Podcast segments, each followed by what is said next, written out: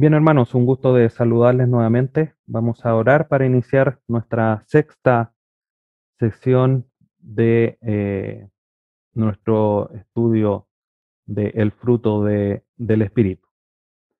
Le invito a que incline su rostro para presentarnos eh, en oración.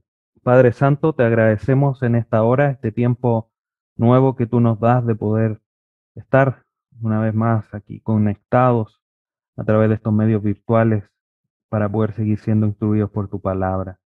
Te damos gracias por, por poder retomar este estudio después de, de- una suspensión por fuerza mayor, y, pero siempre nuestro corazón está deseoso de querer aprender más, de seguir siendo formados, de conocerte más a través de tu palabra y, también de lo que a nosotros nos corresponde de, eh, hacer, buscar, eh, y que tu palabra nos revela a nosotros. Así que háblanos en esta noche, enséñanos, danos claridad para poder comprender, sabiduría para poder poner en práctica esto que, que vamos a aprender en esta noche y en todo, en esta enseñanza y en nuestra vida, se haga todo para la gloria de tu nombre. Te agradecemos, Padre Santo, en esta hora por medio de tu Hijo Jesús. Amén. Bien, hermanos, vamos entonces, eh, como les decía, a la sesión número 6. y a modo de introducción, quiero citar eh, al pastor y teólogo Warren Wiersbe, eh, creo que así se pronuncia su apellido, eh, y él comenta lo siguiente, obviamente todo esto en el contexto del fruto del Espíritu. Él dice, uno puede vencer la carne y dejar de hacer cosas malas, pero eso no significa necesariamente que hace cosas buenas. Continúa diciendo el pastor Warren, no es suficiente dejar de hacer cosas malas, también debe haber cualidades positivas. Y es por eso que es importante, eh, como lo hemos ido mencionando a, lo largo de, del estudio, que comprendamos que finalmente la realidad del fruto del Espíritu es posible por el Espíritu, no por otra manera. Es una producción sobrenatural, por decirlo de alguna forma, porque es producto del Espíritu Santo en nosotros. Nosotros tenemos responsabilidad en buscar, en esforzarnos, en indagar la palabra de Dios, en estudiarla, buscar en oración, esforzarnos, como lo hemos ido viendo en los distintos frutos o los distintos elementos del fruto del Espíritu. Y que nosotros obviamente debemos de hacer, hay responsabilidad nuestra, pero no podemos olvidar que nosotros no lo vamos a producir por nuestras eh, propias capacidades, por nuestro propio esfuerzo, sino que es más bien por el, estar en comunión con el Espíritu Santo, porque el Espíritu Santo es el que nos renueva, nos hace cambiar nuestra naturaleza, el que nos va santificando, y en esas cualidades positivas que vamos produciendo cada uno de los elementos del fruto del Espíritu, no uno u otro, todos los elementos del fruto del Espíritu, porque es un fruto completo, por eso eh, siempre es importante aquí recalcar el hecho de que se habla de el fruto del Espíritu, no los frutos del Espíritu, porque todos y cada uno de los nueve elementos del fruto del Espíritu tienen que estar presentes en el creyente. ¿Ya?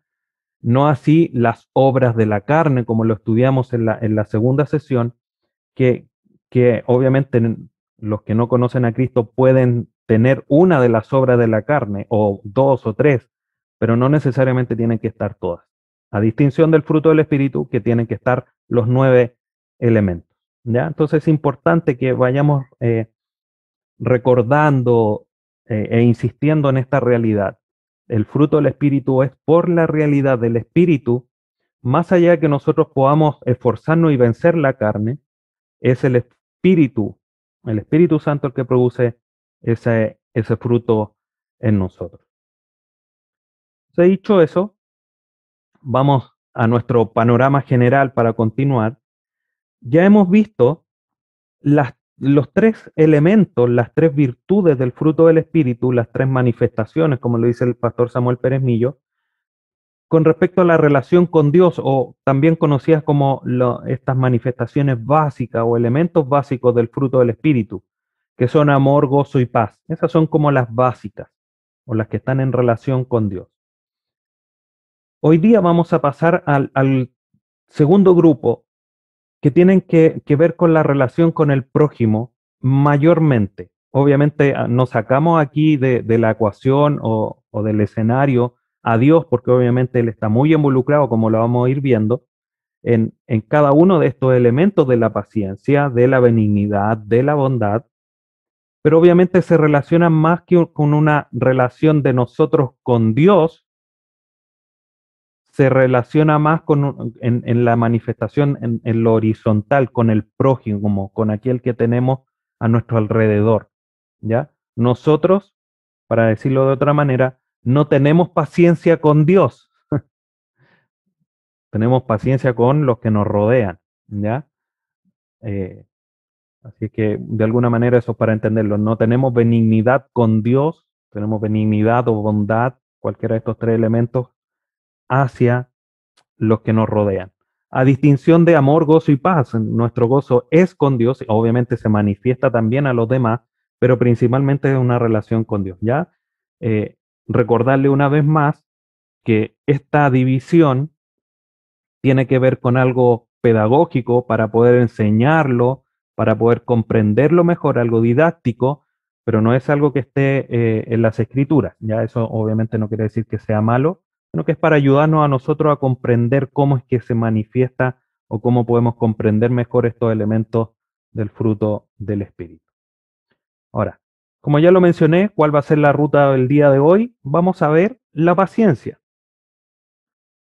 Esto que, muchas veces quizás no, nos cuesta tanto eh, poder eh, manifestarlo. Y vamos a ver qué es lo que nos dice las escrituras respecto de la paciencia. La paciencia es la cuarta manifestación del fruto del Espíritu. ¿Ya? Eh, sería de alguna manera muy beneficioso que nos fuéramos aprendiendo amor, gozo, paz, paciencia. Y nos vamos aprendiendo cuáles son las manifestaciones del fruto del Espíritu. Eso como resultado va a hacer que nos aprendamos dos versículos de la Escritura, en el cual está Gálatas 5, 22 y 23. Entonces la paciencia, esta cuarta manifestación, se relaciona íntimamente, si bien con todos los demás elementos o manifestaciones del fruto, particularmente con la benignidad y la bondad. No podemos eh, dejar tan de lado, no podemos marcar una línea tan clara divisoria entre la benignidad, la paciencia y la bondad. ¿ya? Van a estar íntimamente relacionadas unas con otras. Así todos los otros frutos, porque finalmente es un fruto que viene solo de una fuente, que es el Espíritu Santo en nosotros. Pero en particular, eh, la paciencia tiene una relación muy íntima con estos dos, estos otros dos elementos. Ahora, el creyente paciente, para ir ya entrando un poquitito más en tierra derecha, el creyente paciente no se va a vengar ni va a desear que sus enemigos tengan dificultades. ¿Ya? Eh, eso es una, como una característica esencial de la paciencia. Y lo vamos a ir desarrollando, pero quise mencionarlo un poco de entrada para ya ir eh, un poco abriendo el trecho, abriendo camino para ir entendiendo qué es lo que es la paciencia. Y parte de la manifestación de la paciencia es que no vamos a decir nada hacia nuestros enemigos. Y eso obviamente tiene que ver con ser benigno y con ser bondadoso. ¿ya? Por eso eh, también hice eh, este comentario en, esta posición para mostrarles la realidad de esta estrecha relación entre la benignidad y la bondad con la paciencia. ¿ya? Y la paciencia, obviamente, es una característica de la vida cristiana. Y eso puede sonar obviamente muy obvio. Eh, estamos hablando del fruto del Espíritu. Si el Espíritu está en nosotros porque de la vida cristiana. Pero si nosotros vamos al libro de Apocalipsis, aquí hay varios pasajes eh, que yo le anoté ahí, después ustedes lo pueden revisar, vamos a revisar solo eh, algunos, vemos esta realidad de cómo es que se habla de la paciencia en este último libro de la Escritura como parte de la vida cristiana. Apocalipsis 1.9 dice, yo Juan, vuestro hermano y copartícipe vuestro en, las en la tribulación, en el reino y en la paciencia de Jesucristo Ahí vemos cómo eh, Juan menciona aquí como parte de su vida cristiana. Vamos al capítulo 2. Solo estoy haciendo mención, una revisión rápida para corroborar que es una característica de la vida cristiana. Aquí, escribiéndole a las iglesias, capítulo 2, versículos 2 y 3, dice en el mensaje a la iglesia en Éfeso, yo conozco tus obras y tu arduo trabajo y paciencia, y que no puedes soportar a los malos y has probado los que se dicen ser apóstoles y no lo son y lo has hallado mentirosos. Tres, y has sufrido y has tenido paciencia. La iglesia en Éfeso, una iglesia que conocemos porque hemos estudiado la carta que Pablo le escribió, ha manifestado aquí ya en el último mensaje, manifestó paciencia a lo largo de su existencia, es parte de la vida cristiana. Así también lo demanda Pablo cuando le escribe en, la carta, y ya lo vamos a revisar más adelante. Versículo, capítulo 3, versículo 10, el último versículo que vamos a revisar, dice en el mensaje a la iglesia Filadelfia, por cuanto has guardado la palabra de mi paciencia. Entonces vemos aquí cómo cuando eh, Juan escribe este libro a través de la revelación que le hace el Señor Jesús, cómo que la paciencia aparece íntimamente relacionada con la vida cristiana, con la vida de iglesia, con la vida de nosotros como hijos de Dios. La paciencia tiene que ser una característica de nosotros. Ahora, ¿cómo, ¿cómo podemos entender la paciencia? ¿O qué es la paciencia? Es una pregunta, por supuesto, que válida. Y la vamos a pasar a, responder. Tres definiciones para, como le he mencionado en otras ocasiones, para dar un amplio o tener un, concepto, una descripción más amplia de lo que es la paciencia. John MacArthur, el pastor John MacArthur, habla de la paciencia o comenta respecto a ella lo siguiente. Se refiere, obviamente hablando de la paciencia, a la capacidad para soportar ataques infligidos por otros y la disposición tranquila para aceptar situaciones irritantes o dolorosas aquí ya vamos comprendiendo qué es lo que es la paciencia. La paciencia es soportar.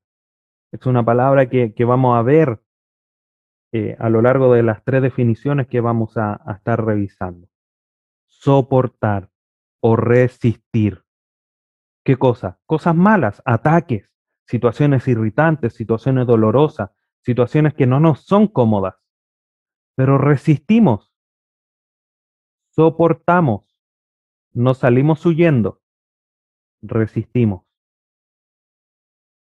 El diccionario Lexham o el léxico Lexham dice con respecto a la paciencia que es la resistencia paciente del dolor o la infelicidad. Entonces vemos cómo se va repitiendo dos conceptos en términos generales, soportar y resistir frente a situaciones adversas frente a situaciones incómodas, infelices, dolorosas. Y esa es la realidad. Soportar. Tener paciencia.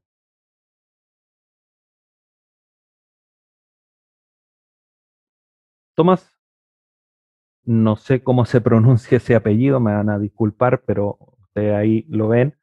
Tomás, que es un comentarista, dice con respecto a la paciencia, soportan situaciones y personas difíciles sin perder la propia ecuanimidad. ¿Qué es eso? La ecuanimidad, el ser eh, tranquilo, el ser objetivo en, los juicios, el ser, eh, ¿cómo decirlo de otra manera? Equilibrado. Entonces, es como mm, soportamos las situaciones difíciles, las personas, las situaciones dolorosas, irritantes, sin perder nuestra tranquilidad, sin perder nuestra, nuestro equilibrio.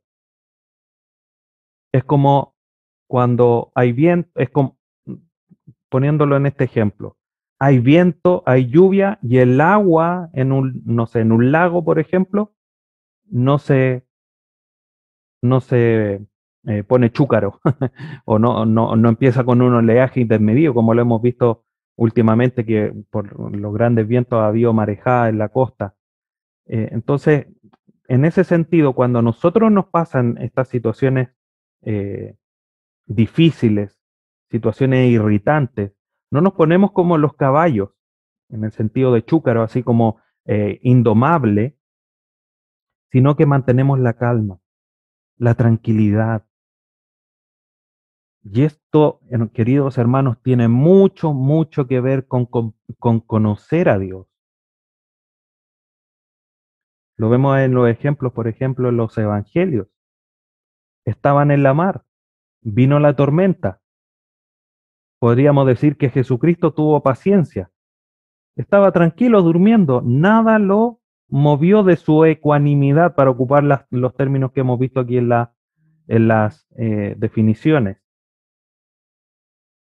Nada lo movió de ahí. Pero los discípulos estaban desesperados porque pensaban que se iban a ahogar, que el, el barco o la, embarcación se iba a hundir. Y ahí vemos la situación. Jesucristo obviamente sabía quién era Él y sabía que podía controlar la tempestad y que no iba a dar vuelta la, la embarcación. Y estaba ahí paciente. No así los discípulos. Ahora, tomando ese ejemplo, ¿cómo es que estamos nosotros? Frente a situaciones difíciles, situaciones adversas, situaciones dolorosas, situaciones de infelicidad. ¿Cómo estamos nosotros? tranquilos, pacientes o desesperados.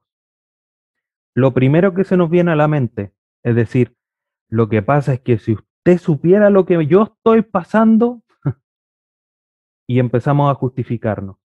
Pero queridos hermanos, aquí lo primero que nosotros tenemos que tener en cuenta es que ninguno de los elementos del fruto del Espíritu, de ninguna de estas manifestaciones, está ligada o es en respuesta a nuestra situación que nos rodee. Lo hemos visto con el amor, lo hemos visto con el gozo, lo hemos visto con la paz. Nada debe echar tan por tierra nuestros elementos del fruto del Espíritu porque están en base, están anclados a Jesucristo, que es eterno, que no tiene sombra de variación. Por lo tanto, está bien, somos seres que Dios nos ha creado con sentimientos, con emociones, por lo tanto, frente a situaciones difíciles, por supuesto que nos vamos a preocupar, podemos sentirnos un poco impacientes. Pero la característica general es que rápidamente, después de sentirnos un poco impacientes, volvamos a la tranquilidad, porque Dios tiene todo bajo control. Eso es lo que nosotros debemos ir comprendiendo. Entonces, no hay justificación. No es que si yo supiera o si yo le contara lo que me está pasando, no. No hay justificación. Debemos de ir creciendo. Debemos de ir manifestando una mayor paciencia, un mayor amor, un mayor gozo, una mayor paz, porque están ancladas en nuestro Señor Jesús. Para seguir avanzando, vamos a ir eh, comentando algunas cosas. La paz se manifiesta de Dios hacia los pecadores. Vamos a Romanos capítulo 2. Romanos capítulo 2, versículo 4. Dice, Pablo aquí escribiendo lo, manifiesta a través de una pregunta, dice, o menosprecia la riqueza de su benignidad, paciencia y longanimidad, ignorando que su benignidad te guía al arrepentimiento? Aquí vemos la realidad, cómo es que los atributos de Dios, lo que está nombrando aquí, obran para que el pecador se arrepienta. Y aquí obviamente también está estrechamente relacionado con su misericordia. Entonces Dios tiene paciencia hacia los pecadores. Lo manifestó con el pueblo de Israel lo ha manifestado con nosotros. ¿Cuánta paciencia tuvo con cada uno de nosotros antes, soportando nuestros pecados, hasta que Él nos llamó, hasta que se cumplió el tiempo que Él había establecido para que llegásemos a sus, pies, para que fuésemos transformados, para que naciéramos de nuevo? Años, meses, al menos varios años 15, 20 por lo menos, generalmente cuando los más jóvenes reconocen a su Señor o a, Jesucristo como su Señor. 20, 15, 20 años de, paciencia de parte de Dios hacia cada uno de nosotros. O puede ser más a los que se han convertido ya eh, más adultos. Y también Dios manifiesta su tolerancia, su paciencia hacia los cristianos falibles, hacia los cristianos que fallan. Y también lo vemos en realidad nosotros. Nos convertimos hace cuánto, 10, 15 años atrás, 20, y llevamos 20 años fallando y aún está la paciencia de Dios. Mire lo que dice Pedro en su segunda carta.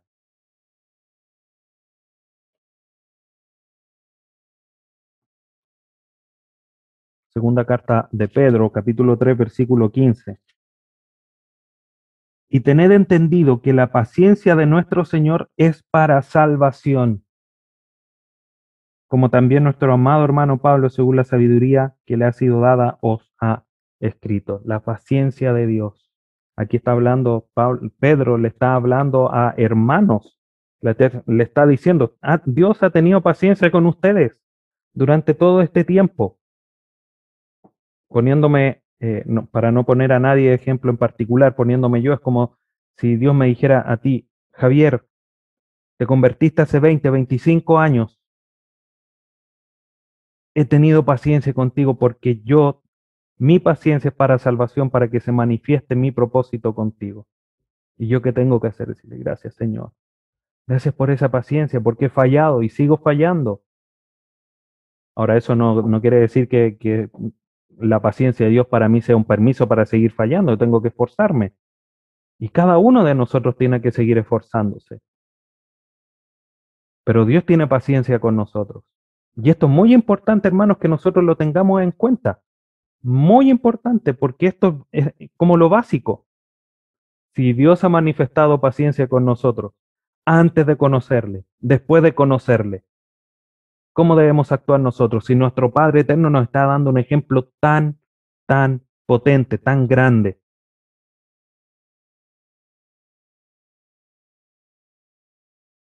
Y justamente este punto, al haber experimentado la paciencia, al ver la paciencia, nosotros hoy día debemos de ser pacientes.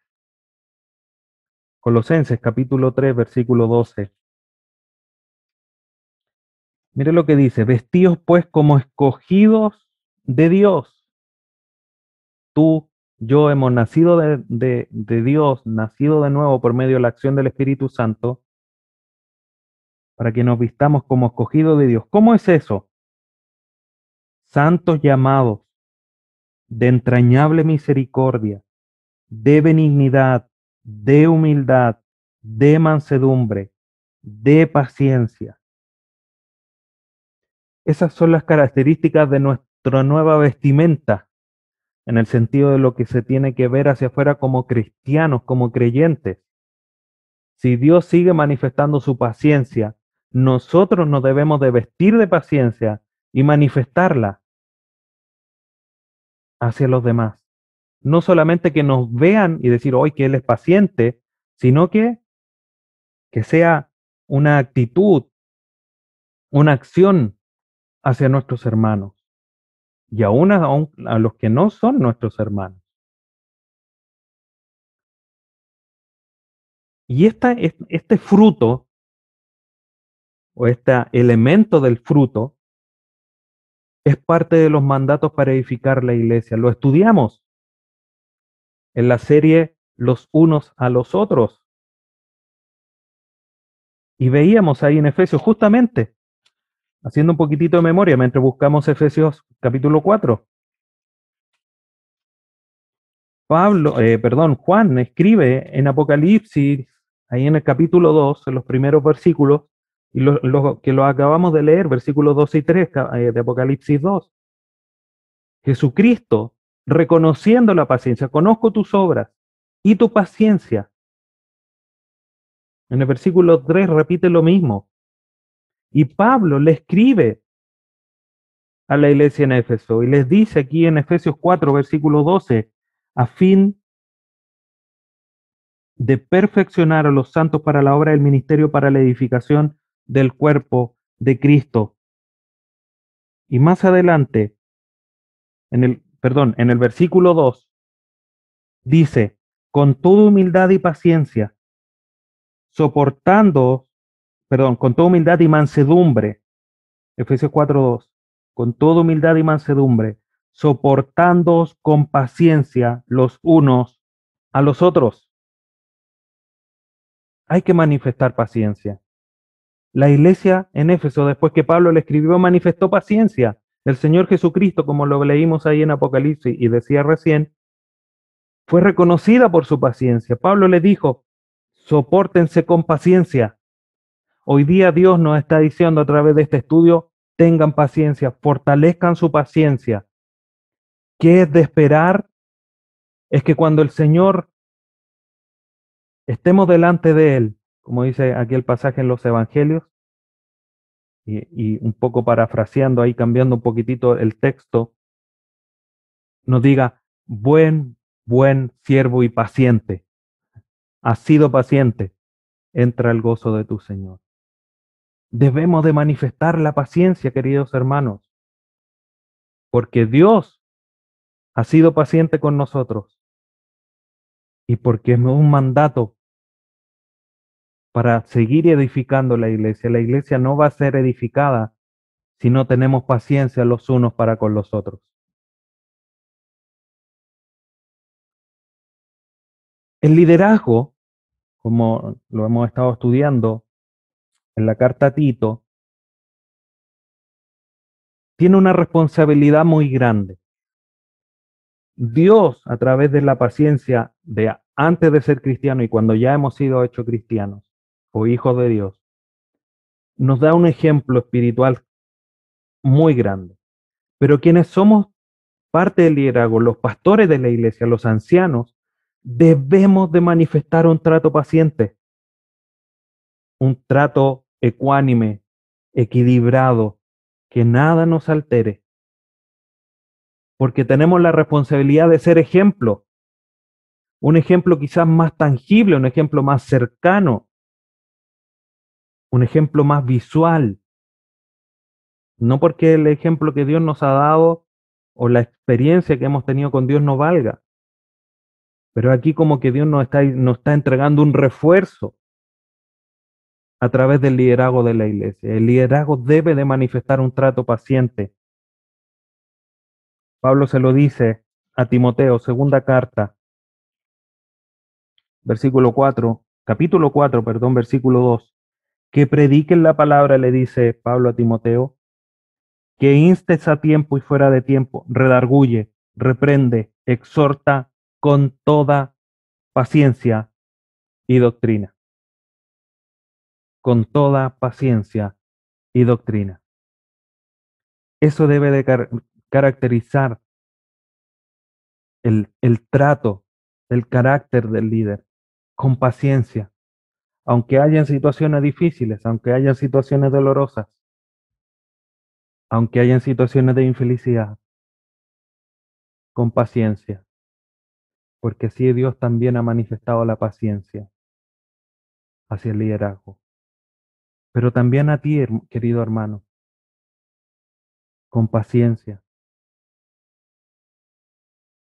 Y esta paciencia que Dios nos ha mostrado en el trato que debemos tener nosotros como hermanos, el liderazgo como ejemplo también de un trato paciente, también debe de manifestarse al soportar estas situaciones difíciles en la espera del cumplimiento de las promesas de Dios, principalmente a la luz del regreso de nuestro Señor Jesucristo. Dos pasajes que vamos a revisar para Santiago 5.7, está más cerquita aquí. Santiago capítulo 5, versículo 7, dice lo siguiente. Por tanto, hermanos, tened paciencia hasta la venida del Señor. Mirad cómo el labrador espera el precioso fruto de la tierra aguardando con paciencia hasta que reciba la lluvia temprana y la tardía. Versículo 8. Tened también vosotros paciencia y afirmad vuestros corazones, porque la venida del Señor se acerca. Con paciencia, con tranquilidad, afirmen vuestros corazones, que nada los mueva. Como decía al inicio, que aunque hayan viento, el agua se mantenga ahí pacífica.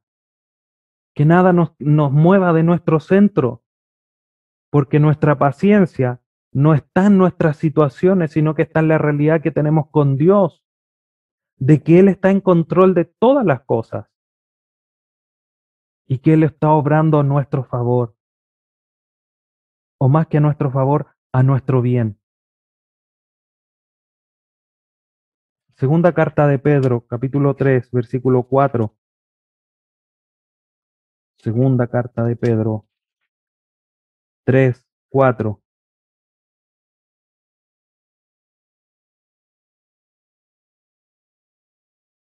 Dice, segunda de Pedro 3, 4. y diciendo, ¿dónde está la promesa de su advenimiento? Porque desde el día en que los padres durmieron, todas las cosas permanecen así como desde el principio de la creación. ¿Dónde está la promesa? ¿Dónde está? En Dios. Tenemos que esperarla con paciencia. ¿Enfrentando situaciones difíciles? Sí. ¿Enfrentando situaciones dolorosas? Sí. ¿Situaciones angustiantes? Sí. Pero hay una promesa. El escenario de esta promesa está en el versículo 3.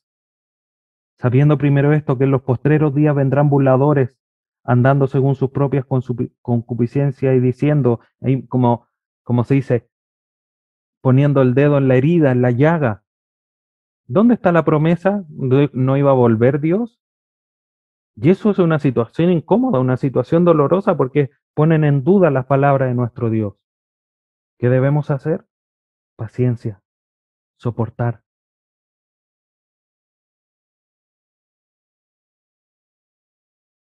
Ahora, para ir ya acercándonos o entrando ya en tierra derecha para el final. La pregunta, ¿cómo puedo tener o cultivar la paciencia? Una buena pregunta, por supuesto. Cuatro cosas importantes que debemos de entender. Primero, comprendiendo la soberanía de Dios. Y eso obviamente tiene que ver con estudio de la palabra. No quise, queridos hermanos, poner una vez más, escudriñar las escrituras o estudiar la palabra quise ser un poco más explícito, un poco más concreto, porque es la soberanía de Dios, el conocer la soberanía de Dios, cómo es que Dios está obrando, cómo Dios ha, obrado y lo muestra en su palabra, poniendo todo, eh, o teniendo todo, mejor dicho, bajo su control. Y lo vemos en las escrituras. Y eso a nosotros nos tiene que traer una paciencia, pero gigante. Porque no importan las circunstancias, Dios sigue estando en control. Y eso nos tiene que traer tranquilidad. Segundo, viviendo con fe las pruebas. Las situaciones difíciles que a ti te toca vivir. Las situaciones difíciles que te toca enfrentar día tras día. Las situaciones dolorosas que quizás vienes arrastrando por mucho tiempo. Tienes que enfrentarlas con fe, confiando en Dios. Santiago capítulo 1 dice lo siguiente. Hermanos míos, dice Santiago, tened por sumo gozo cuando os halléis en diversas pruebas. A ver, Santiago, ¿me puedes repetir lo que estás diciendo?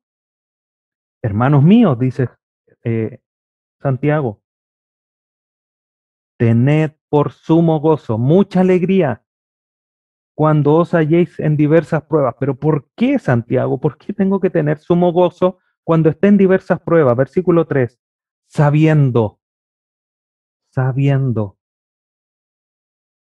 que la prueba de vuestra fe, de vuestra fe, produce paciencia. La prueba producen, perdón, las pruebas producen paciencia. Nos va eh, forjando en paciencia, porque vemos la soberanía de Dios, vemos la gracia de Dios actuando en las situaciones, en las pruebas. Dios actuando en nosotros para enseñarnos, para que sepamos, como dice el versículo 3, que Dios está en control. Y eso nos traiga paciencia. 3. Imitando a quienes nos antecedieron. Hebreos capítulo 6.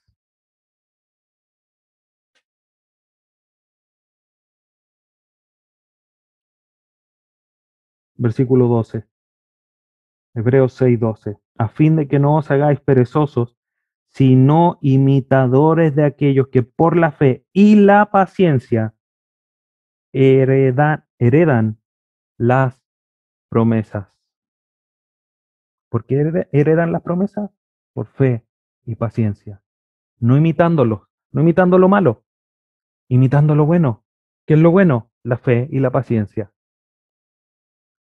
¡Ay, cómo, pero! ¿Cómo pudieron tener tanta paciencia? Abraham esperó 40 años hasta haber cumplida la promesa. ¿Cómo lo esperó? Con fe y paciencia. Y el último punto tiene mucho que ver con esto. Buscar vivir en los tiempos de Dios. Porque no es nuestro tiempo. Muchas veces nosotros, eh, como digo yo, somos alimentados con leche de tarro. Todo instantáneo. Dos cucharadas, un poco de agua caliente, está lista la leche. Si vemos a los antiguos, quizás a nuestros abuelos o tatarabuelos o bisabuelos,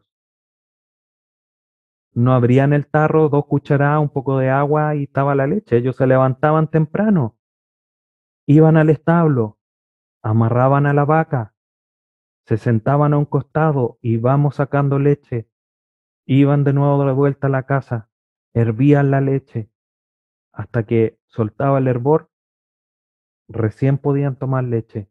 ¿Cómo obtenían el resultado? Con paciencia. Entonces no es en nuestros tiempos. Dios tiene un momento preciso, un momento establecido. Entonces muchas veces nosotros eh, de manera errónea oramos y queremos que Dios nos responda al tiro. Y el ejemplo está, por ejemplo, eh, eh, a través de la historia de Ana, ahí en, en, el primer libro de Samuel. Ella llegó al templo, oró, se levantó de esa oración y se fue. Y esperó en el tiempo del Señor. El Señor le respondió al corto tiempo, por supuesto. Lo vemos ahí, él cómo va relatando la historia. Pero ella se fue y no, no estuvo pensando, hoy el Señor me, me, va a responder hoy día, mañana, esta semana. No, ella se levantó y se fue, confió en el Señor. ¿El Señor va a responder? Sí, va a responder porque es su promesa. De responder en la medida que nosotros obviamente pidamos conforme a su voluntad. Pero tenemos que depender de todas estas cosas y el conocimiento de Dios. Hago énfasis ahí en el verbo que aparece en, esta cita de Santiago. Sabiendo.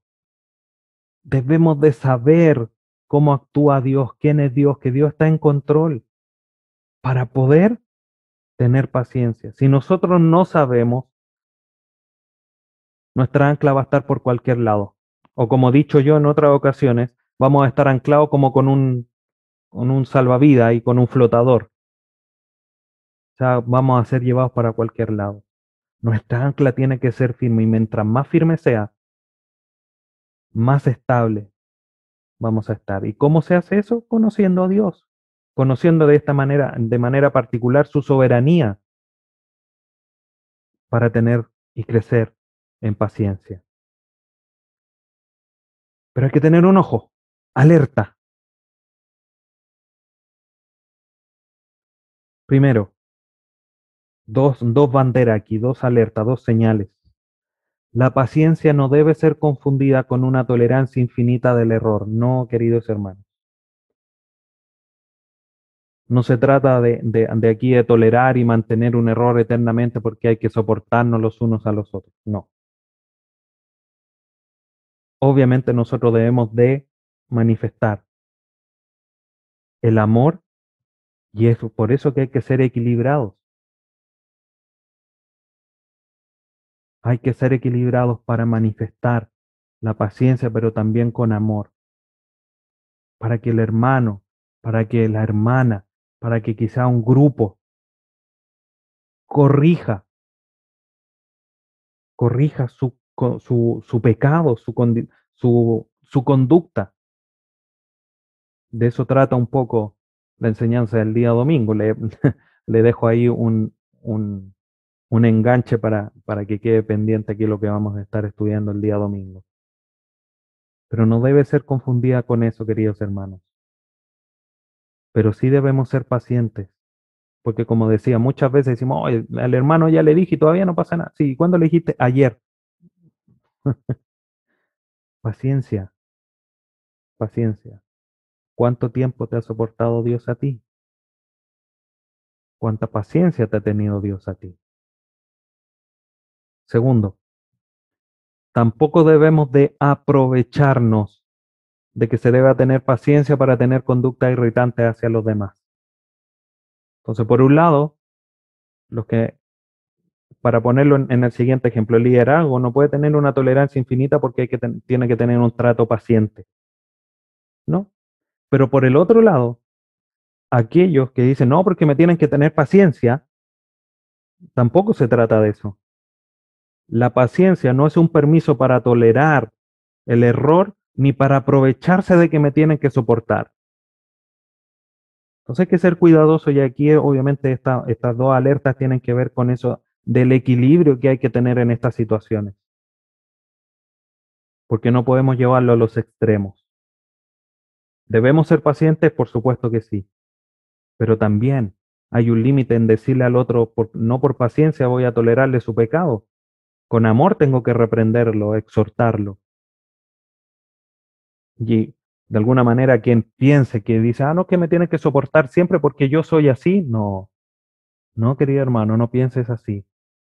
Porque si bien Dios no cambia nuestra personalidad, sí cambia nuestras conductas pecaminosas, porque es un cambio necesario el que tiene que haber en nuestras vidas.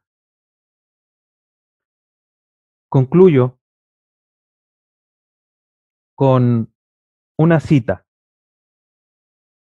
que es eh, un poco extensa, pero creo que tiene mucho sentido para que comprendamos y finalicemos la sesión del día de hoy.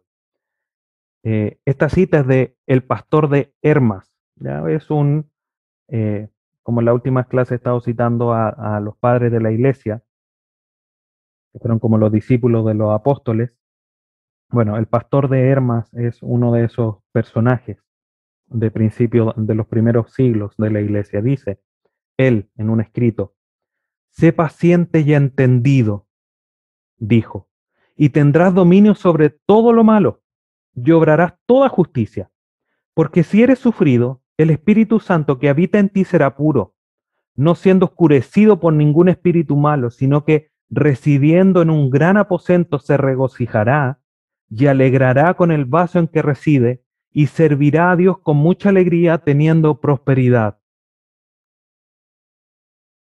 Continúa diciendo, pero si sobreviene irascibilidad al punto el Espíritu Santo, siendo delicado, es puesto en estrechez, no teniendo el lugar despejado y, y procura retirarse del lugar porque es ahogado por el mal espíritu y no tiene espacio para ministrar para el Señor como desea ya que es contaminado por el temperamento irascible, porque el Señor mora en la paciencia, pero el diablo en la impaciencia. Son palabras fuertes. Pero lo que quiero llegar y, ya con, eh, concluir o comentar con esta cita para concluir, es el hecho de que nosotros tenemos al Espíritu Santo.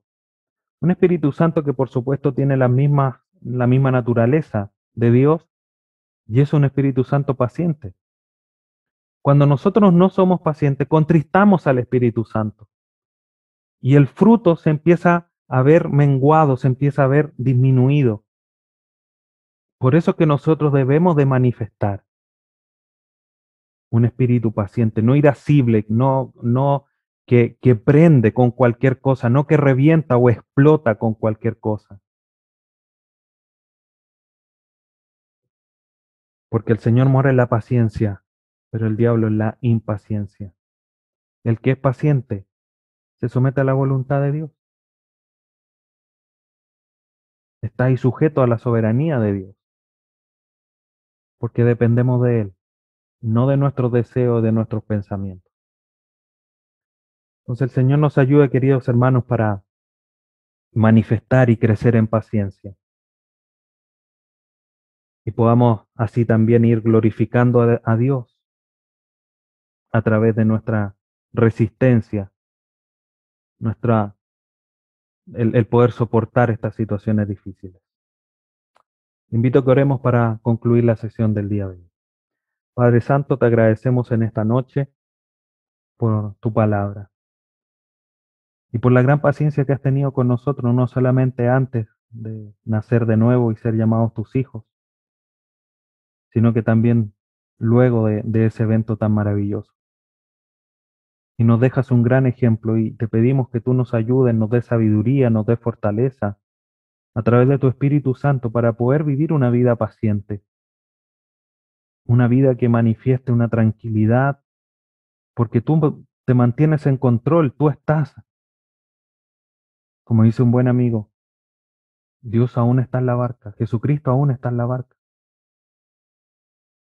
En medio de las tempestades, Jesucristo todavía está ahí. ¿Para qué nos vamos a desesperar? Y hay tanto que mejorar nuestra naturaleza caída que es impaciente, que es eh, que quiere las cosas rápidas. Muchas veces no somos pacientes y no dependemos de ti.